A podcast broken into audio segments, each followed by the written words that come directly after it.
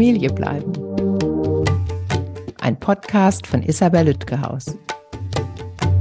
Hallo, herzlich willkommen. Katharina Mittendorf ist heute erneut meine Gesprächspartnerin. Sie ist Paar- und Sexualtherapeutin, Yogalehrerin und Autorin. Wir sprechen darüber, wie es Paaren in Zeiten von Krisen oder sonstigen schwierigen Phasen ihrer Beziehung gelingen kann, die Paarebene wieder neu aufzubauen. Hallo Katharina, schön, dass du mich erneut in meinem Podcast besuchen kommst.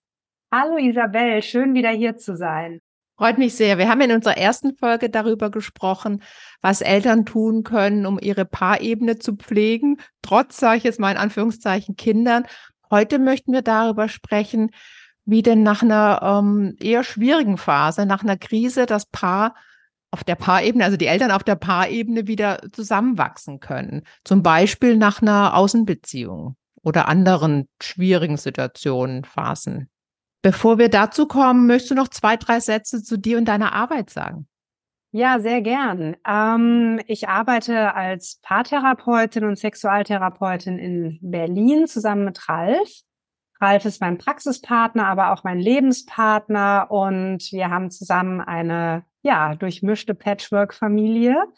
Und ich glaube, aus diesem Grund auch mh, hm, schlägt unser Herz natürlich auch für Paare, in besonderen, herausfordernden Lebenssituationen. Ralf war schon in meinem Podcast zu Gast im Januar, soweit ich mich erinnern kann. Da ging es um Trennen oder Bleiben. Dazu hatten wir ja auch mal einen Workshop bei euch im Yoga-Studio gegeben. Das kann auch heute das Motto sein, weil ich oft erlebe, dass Paare zu mir in die Mediation kommen, nachdem der oder die eine eine Außenbeziehung eingegangen ist, die entweder noch gibt oder auch beendet hat oft aber dem vorherging, dass eben, sie unsere erste Folge, die Paarebene ähm, nicht mehr gelebt wurde, weil ein, zwei oder mehr Kinder da waren. Was sind denn so deiner Erfahrung nach die typischen Krisen, mit denen Menschen zum Beispiel zu euch kommen? Was ist da vorgefallen oder was haben die erlebt? Es ist tatsächlich so, dass Außenbeziehung ein, ein, ein großes Thema darstellt. Das wird sehr, sehr stark von vielen Menschen als ein großer Einschnitt beschrieben, besonders dann, wenn die Beziehung als monogame Beziehung äh, vertraglich sozusagen eingegangen wurde. Ähm, denn dann sprechen wir ja von einem Vertragsbruch oder Vertrauensbruch. Und das ist meist das, was das Erschütternde an der ganzen Sache ist. Oft sind es gar nicht unbedingt die Handlungen, die da ausgeführt wurden, ne? sondern vielmehr die Tatsache, man schaut diesen Menschen an und fragt sich, zu was bist du denn noch so in der Lage? Äh, was, was bedeutet das denn jetzt eigentlich? Bin ich zu naiv? Bin ich doof? Bist du fies? Bist du jemand anders? Da wird so ganz viel einfach in Frage gestellt.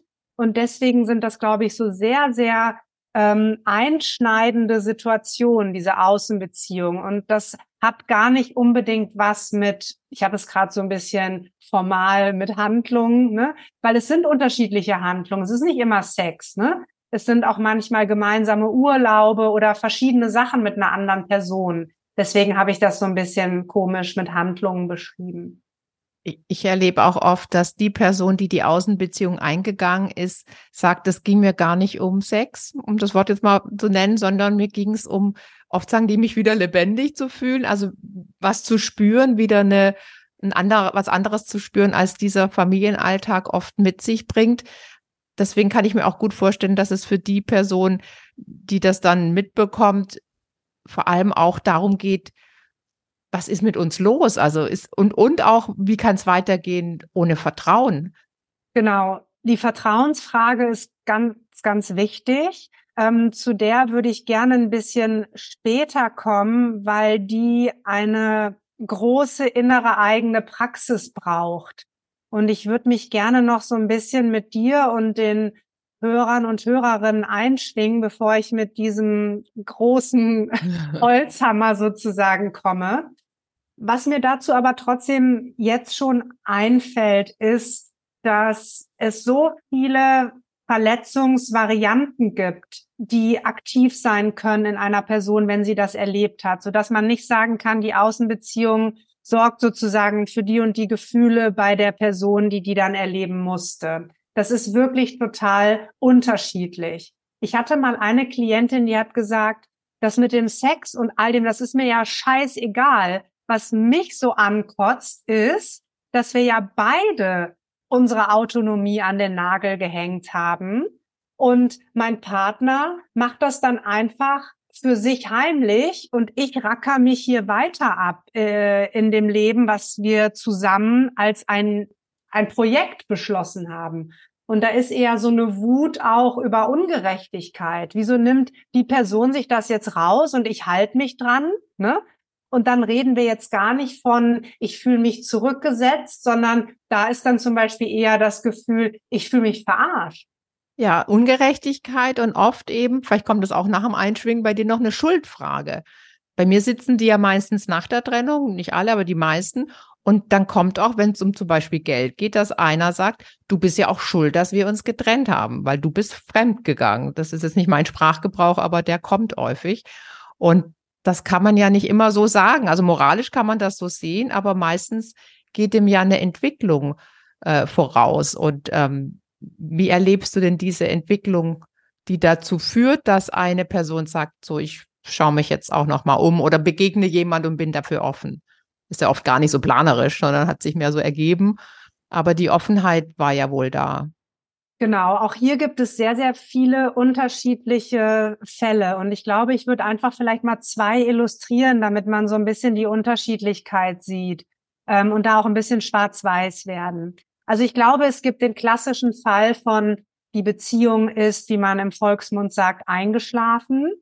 Das kann mit Kindern sein, das kann ohne Kindern sein. Das ist nicht relevant. Ne? Das geht in beiden Formaten sozusagen. Und dementsprechend ist es diese Art von Entwicklung, von der du gesprochen hast. Es ist so ein, so ein langsames Dahinführen, ne? Und dann kommt so der Moment, die Gelegenheit und jetzt ist es halt soweit und es passiert, beziehungsweise die Person entscheidet sich dafür. So. Das sind aber oft, wenn ich das hier in der Praxis habe, die Situationen, wo am meisten zu gestalten ist, wo wir am meisten wirklich ansetzen können, weil wir einen gemeinsamen Nenner finden. Nämlich beide waren nicht mehr zufrieden, wie es lief. Das ist aber nicht in allen Fällen so. Es gibt auch die Fälle, wo die Beziehung eigentlich ganz gut lief ähm, und auch gar nicht darüber gesprochen wurde, dass im Bewusstsein war, dass es irgendwas nicht in Ordnung war, wo die Person dann auch aus allen Wolken fällt, wenn sie es hört. Und da muss ich bei aller Neutralität ganz ehrlich sagen, da hat die Person, die die Außenbeziehung eingegangen ist, tatsächlich etwas versäumt.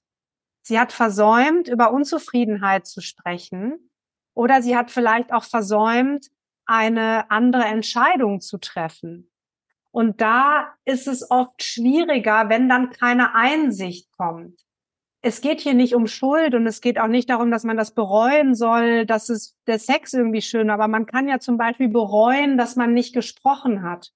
Man kann auch bereuen, dass man eine eigene schwierige individuelle Phase für sich selbst kompensiert hat auf eine Art, die dem Partner, der Partnerin wehgetan hat. Ja, also es sind nicht immer beide beteiligt an der Entwicklung, die dann dahin geführt hat. Ist es deutlich geworden, dass es zwei unterschiedliche Dinge sind? Es ist sehr deutlich geworden und bei der zweiten fällt mir gerade ein, ist es nicht auch die Konstellation, wo die teilweise bereuen, dass sie es erzählt haben? Also wenn es wirklich jetzt mehr so im Vollsuff auf der Weihnachtsfeier und irgendwie auch gar nichts zu bedeuten hat, das ist vielleicht eine dritte Variante, weiß ich nicht, aber dass es dann vielleicht egoistisch ein Stück weit sein kann, sich ein reines Gewissen zu machen, indem man den anderen das erzählt, obwohl es vielleicht, äh, es ist nicht meine Meinung, es ist eine Frage. ähm, du nickst, was, was, was, wird, was fällt dir dazu ein? Also kann es auch sinnvoll sein, das für sich zu behalten? Finde ich sehr, sehr interessant, auch als drittes Szenario jetzt diese ne, Ausrutscher-Geschichte sozusagen, die jetzt gar keine tiefer liegenden ähm, ne, Entwicklungsschritte vor sich, vor sich lag. Ähm, möchte ich mich so ein bisschen verstecken hinter Ulrich Clement, der ein sehr, sehr intelligentes Buch dazu geschrieben hat. Ähm, da geht es um Affären und Untreue. Den Titel könnte man vielleicht noch mal ähm, mach mal in die Shownotes. Sehr, sehr gut. Er sagt tatsächlich, und er hat eine sehr, sehr ausgeprägte Lebenserfahrung und Praxis, dass das durchaus eine intelligente Lösung sein kann. Nichts zu sagen. Nichts zu sagen. Mhm. Genau. Und ich finde auch das ist wieder vielschichtig zu betrachten, weil das ist ja im Volksmund wieder, ja, der macht sich's einfach, die macht sich's einfach. Das weiß ich nicht. Ich habe ja auch Einzeltherapien und auch Einzelsexualtherapien und ich, ich erlebe da schon Menschen, die ähm, sich mit dem, was sich da ereignet hat, wozu sie Ja gesagt haben, die das mit sich rumtragen ne? und die damit ähm, innerlich jonglieren. Ja, deswegen würde ich jetzt nicht sagen, das ist feige und auf jeden Fall falsch oder so. Ich glaube, dass das auch ein möglicher Weg ist, der völlig legitim ist, dass Menschen diesen wählen. Und da kommt jetzt wieder diese Bewusstseinssache rein. Wenn ich mich bewusst dafür entscheide, das aus den und den guten Gründen so zu tun, dann glaube ich, liegt da nichts Verwerfliches dran. Lass uns mal zurückkehren zu deinen beiden Konstellationen. Also, dass es entweder sich angebahnt hat in der Unzufriedenheit, in der längeren, ähm, oder in der zweiten Variante, dass eine Person für sich diese Entscheidung getroffen hat, ähm, eine Außenbeziehung einzugehen, warum auch immer, ohne längere Entwicklungsphase. Und jetzt erzählt sie das der anderen Person und sagt so Folgendes. Das ist erstmal, wie wir gesagt haben, eine der schwersten Erschütterungen, die eine Beziehung wohl erleben kann. Wie geht's dann weiter? Wir müssen da ein bisschen vorspulen, weil erstmal gibt es, wir nennen das dann auch, das sind dann Akutsitzungen. Ne? Da kann man jetzt noch gar nicht so richtig irgendwie einen Plan als Therapeut, Therapeutin aus meiner Sicht aus der Tasche zaubern und sagen, so, jetzt glätten wir mal die Wogen und gucken mal hier und gucken mal da und so. Weil das ist ja, man ist ja höchst, in einer, in einer höchstmöglichen Bedrohungssituation und auch affektiven ähm, Ladung. Ne? Wenn wir aber so ein bisschen vorspulen, hm, ist es meistens ganz, ganz wichtig, dass eine Entschuldigung kommt. Und diese Entschuldigung ist nicht, ja, sorry, tut mir leid, sondern die muss erarbeitet werden. Und da kann auch manchmal ein Einzeltermin sehr, sehr interessant sein, weil die Person, die die Außenbeziehung eingegangen ist, mal in sich in Suchlauf gehen muss wofür kann und möchte ich mich entschuldigen? Und das kann zum Beispiel sein, dass ähm, du hast ja gerade das Beispiel genommen, es wurde gesagt, aber das ist ja meistens nicht der Fall. Also der Fall, der uns begegnet ist, es wurde herausgefunden.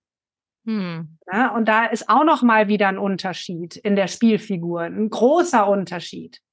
Ähm, wenn es aber eben so gesagt oder nicht gesagt wurde, kann die Entschuldigung sein, ähm, dass man nicht den Mut gefunden hat an einer bestimmten Stelle, wo eigentlich schon der Partner, die Partnerin nachgefragt hat, mit der Sprache rauszurücken, dass man sagt, damals vor der Küche, als du mich gefragt hast und ich gelogen habe, wissen, dass du schon merkst, das tut mir total leid. Und das war echt scheiße. Und das ist schon mal ganz wichtig und dann eben zu gucken, wofür kann man sich entschuldigen? Man kann ja nicht sagen, habe ich eben schon mal als Beispiel gesagt, die sexuellen Erfahrungen waren doof.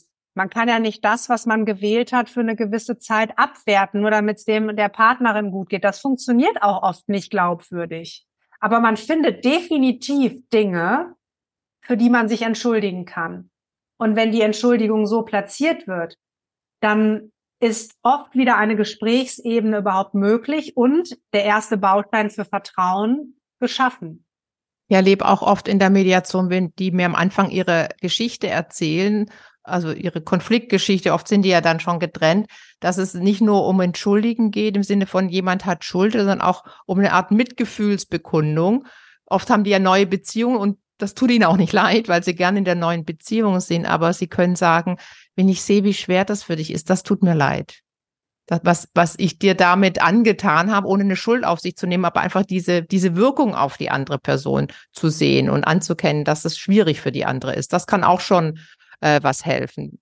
Total. Da würde ich nur so, wie du es gerade formuliert hast, in der Sitzung beim Paar sofort einhaken. Wenn einer sagt, es tut mir leid, wie es dir geht, dann hau ich sozusagen mit dem Hammer auf den Tisch. Es kann einem leid tun, was man getan hat, aber nicht, wie es der Person geht.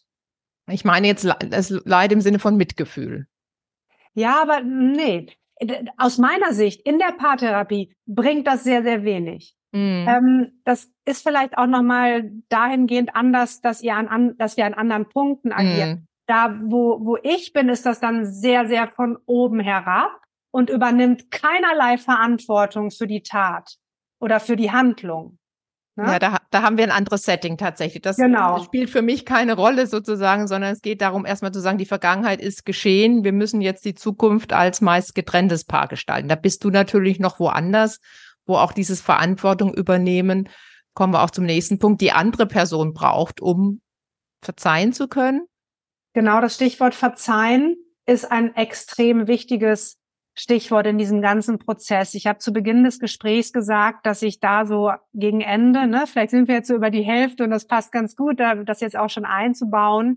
Ähm, denn Verzeihen ist ein total einsamer Prozess. Verzeihen ist etwas, was die Person, deren Vertrauen erschüttert wurde, für sich entscheidet. Und es ist eine Praxis, das Verzeihen zu tun. Die andere Person kann gegebenenfalls Dinge erleichtern, aber sie kann nicht sozusagen aktiv tun, dass die Person wieder vertraut oder verzeiht. Und das ist das, was in einem weiteren Einzel oft passiert, wo ich dann mit der Person, die die Außenbeziehung erleben musste, ähm, dran arbeite. Also verzeihen kann man nicht gemeinsam erledigen, sondern muss die Person, die sich hintergangen fühlt oder die die Außenbeziehung muss, alleine oder mit zum Beispiel deiner Unterstützung für sich das erarbeiten. Genau. Und da geht es wieder um ganz viele Teilaspekte. Was ist für mich zu verzeihen und was ist noch offen? Ne? Und es kann sein, dass zum Beispiel zu verzeihen ist, dass ähm, die Lust gelebt wurde, Sex zu haben. Dass man sagt, ich, ich, ich kann das, ich kann das verstehen sogar und ich kann das auch verzeihen. Was ich im Moment noch nicht verzeihen kann, ist, dass es bei uns zu Hause war. Und es kann auch sein, dass ich das jahrelang nicht verzeihen kann. Oder, und da kommt die Arbeit ins Spiel, dass ich das und das von dir bräuchte, um verzeihen zu können. Verzeihen heißt aber ultimativ, radikal. Wenn ich verzeihe, kommt das nicht wieder auf den Tisch. Und deswegen rate ich den Paaren nicht zu schnell zu verzeihen, sondern sich wirklich die Arbeit zu machen. Und das geht oft manchmal besser, wenn nochmal jemand nachfragt, was ist zu verzeihen, was fällt mir schwer, was werde ich vielleicht nie, wofür brauche ich was und das in den Prozess zu geben, um dann irgendwann zu sagen, und bei vielen dauert das ein Jahr bestimmt, zu sagen, so, und jetzt Beziehung 2.0, 3.0, whatever. Also dann auch ein richtiger Neustart und dann nicht bei jeder Gelegenheit sagen, ja, wie damals. Das ist, glaube ich, die, die, die Versuchung ist groß. Ähm, du hast eben gesagt, was brauche ich von dir, um verzeihen zu können? Was können denn da die Wünsche sein, um nicht Bedingungen zu sagen? Aber was, was sagen denn Paare eurer, deiner Erfahrung nach, was sie vom anderen von der anderen brauchen, um zu verzeihen? Also zunächst vielleicht der Schritt nochmal vorher, aber ich komme auch zu dem Verzeihen, ist in dieser ein bisschen nach der Akutphase, dass gesagt wird, ich brauche von dir, um mich runter zu regulieren, dass du dein Handy nicht mit auf die Toilette nimmst. Weil zum Beispiel in der Zeit der Außenbeziehung das der Kommunikationskanal war. Ne? Und dann kann man die Person halt bitten, das zu lassen, weil das zu viel triggert und man dann nicht so richtig runterkommt. Ne? Das wäre jetzt mal einfach so eine Bitte, die noch nichts mit Verzeihen zu tun hat, aber die schon mal adressiert und der anderen Person auch die Möglichkeit gibt, etwas zu tun. Ähm, letztendlich, wenn man den Prozess des Verzeihens wirklich so durchgeht, wie ich ihn skizziert habe, ist am Ende eigentlich fast nichts mehr übrig was man der anderen Person sagt, was man braucht.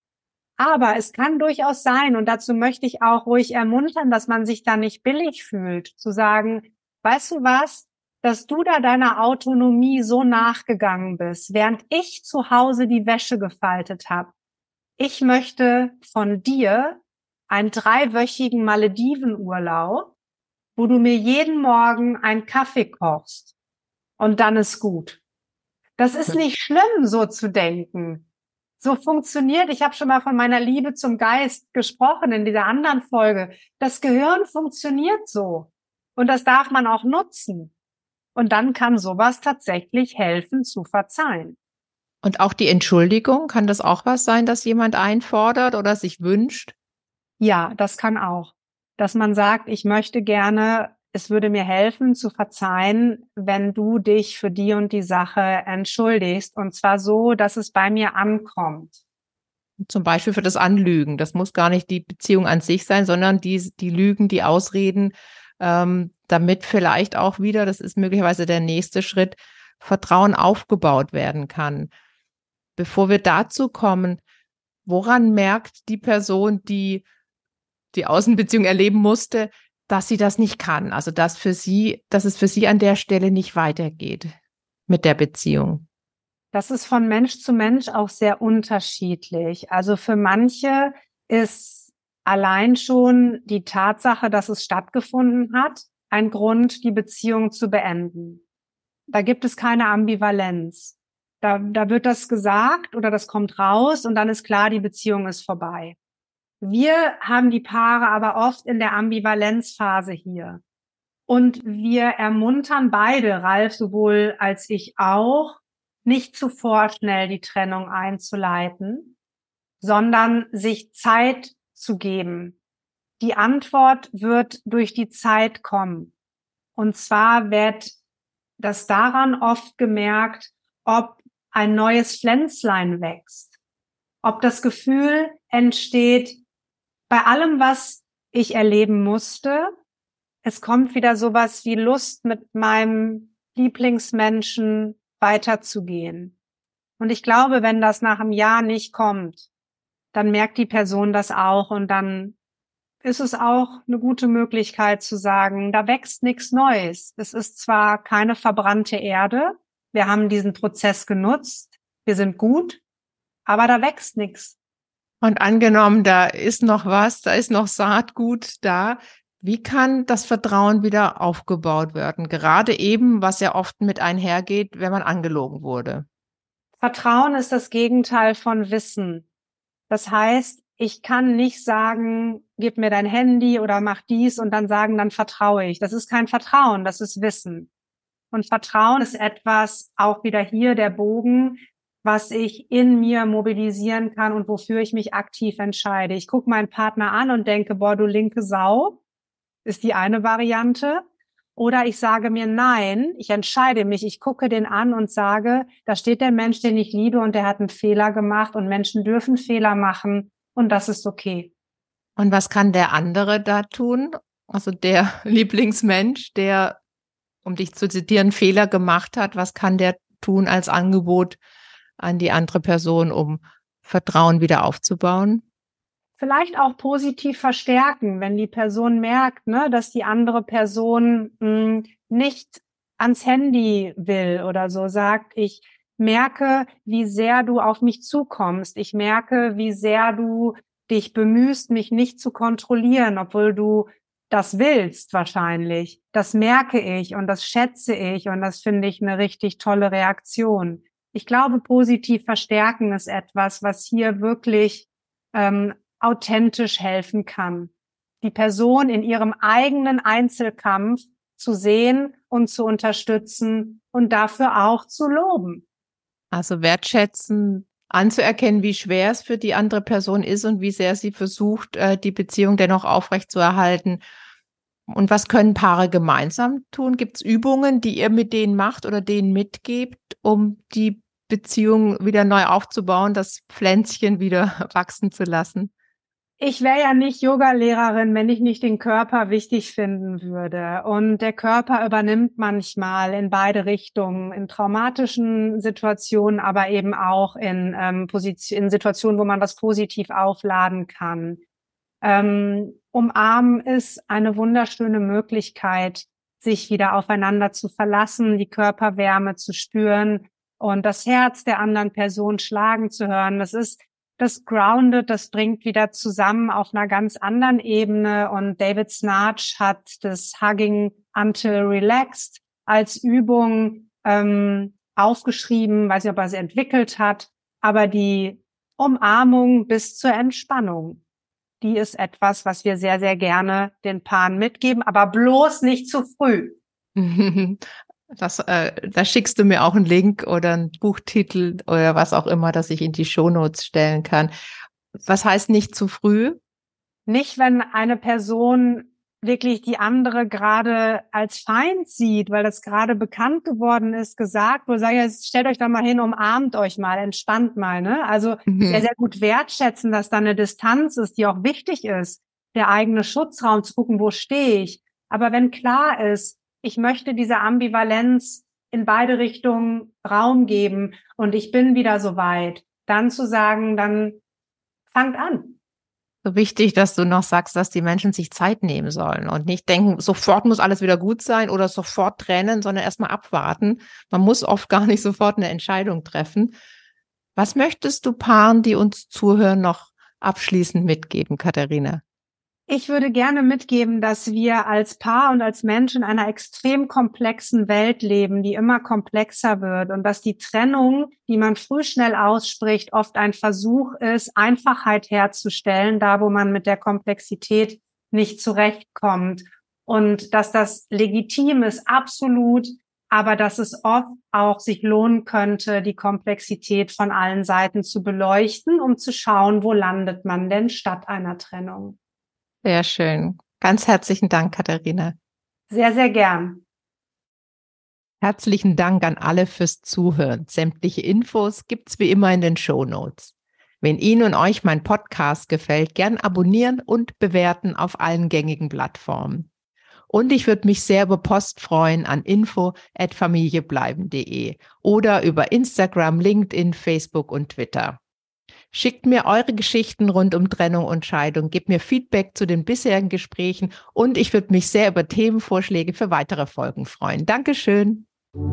Familie bleiben ist eine nachhaltige Produktion von Spatz in der Hand. Ausführender Produzent Marc Todd Bielefeld, Redaktion Isabel Lütgehaus.